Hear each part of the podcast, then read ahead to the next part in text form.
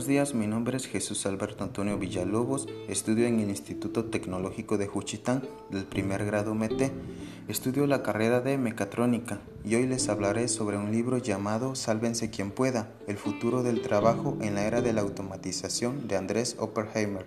acerca del primer capítulo, que es Un mundo de desempleados. El autor de este libro nos quiere dar a entender que la tal acelerada automatización de los trabajos que existen en el mundo nos van a afectar en un futuro, ya que los trabajos que normalmente hacían las personas, ahora con base a la tecnología, lo están haciendo los robots. En este capítulo habla de que se entrevistaron a dos científicos de Oxford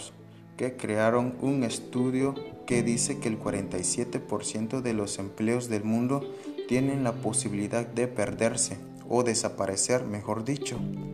Todo esto debido por la automatización y por la inteligencia artificial, al igual que la robótica, lo cual crea un algoritmo para clasificar los empleos según su riesgo en que iban a desaparecer por los próximos años, lo cual ellos sacaron una lista de 702 empleos que se perderán por esto mismo conforme pasan los años. En un futuro, los empleos empezarán a reducirse porque ya no vamos a necesitar tanto una capacidad humana porque ya van a existir robots que hagan todo por nosotros. Por ejemplo, empleos como los taxis, pilotos de avión, meseros, personas de servicio, agentes aduanales, gentes de bienes raíces, igual incluso trabajos que pensábamos que eran indispensables con la ayuda de la inteligencia artificial y el cloud computing la cual es una base de datos conectada a la Internet que permite a cualquier dispositivo o robot acceder a millones de archivos e información de otros. Y con esto ya se han creado robots para el área de servicio al cliente, jueces, ayudantes de abogados, profesores, incluso doctores, las cuales procesan la información adecuada para cada situación, que de hecho ya existen parte de la tecnología que ya están reemplazando algunos de estos empleos y lo podemos identificar en China, la cual la tecnología es muy avanzada, que ya hacen algunos de estos empleos. Ya existen robots que hacen diagnósticos y además ya hay un hotel que es manejado por robots con cuerpos grandes de dinosaurios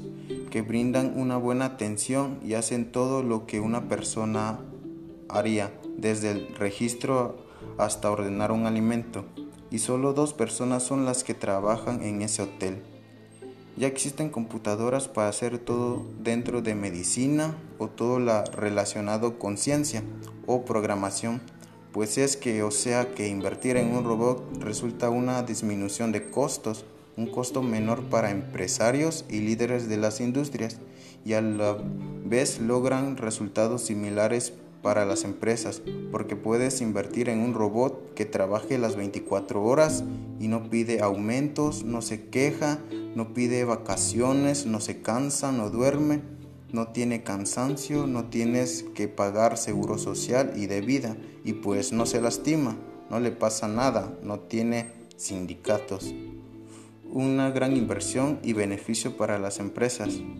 Un dato que menciona Frey es que ahorita un mundo sin tecnología es un mundo impensable, porque a veces yo creo que la mayor parte del tiempo no nos damos cuenta cuánto usamos la tecnología, o sea, estamos atrapados y enajenados con la tecnología. Y es imposible pasar un día así, pues cada vez nos volvemos menos humanos y más dependientes de la tecnología aunque por ratos los ejemplos que incluye el texto describen una situación algo trágica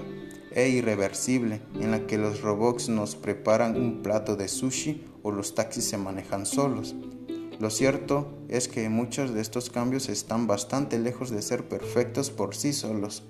Y es que como lo describe el propio Oppenheimer en su libro, la expresión de ir a un automóvil que se maneja solo es aburridísima.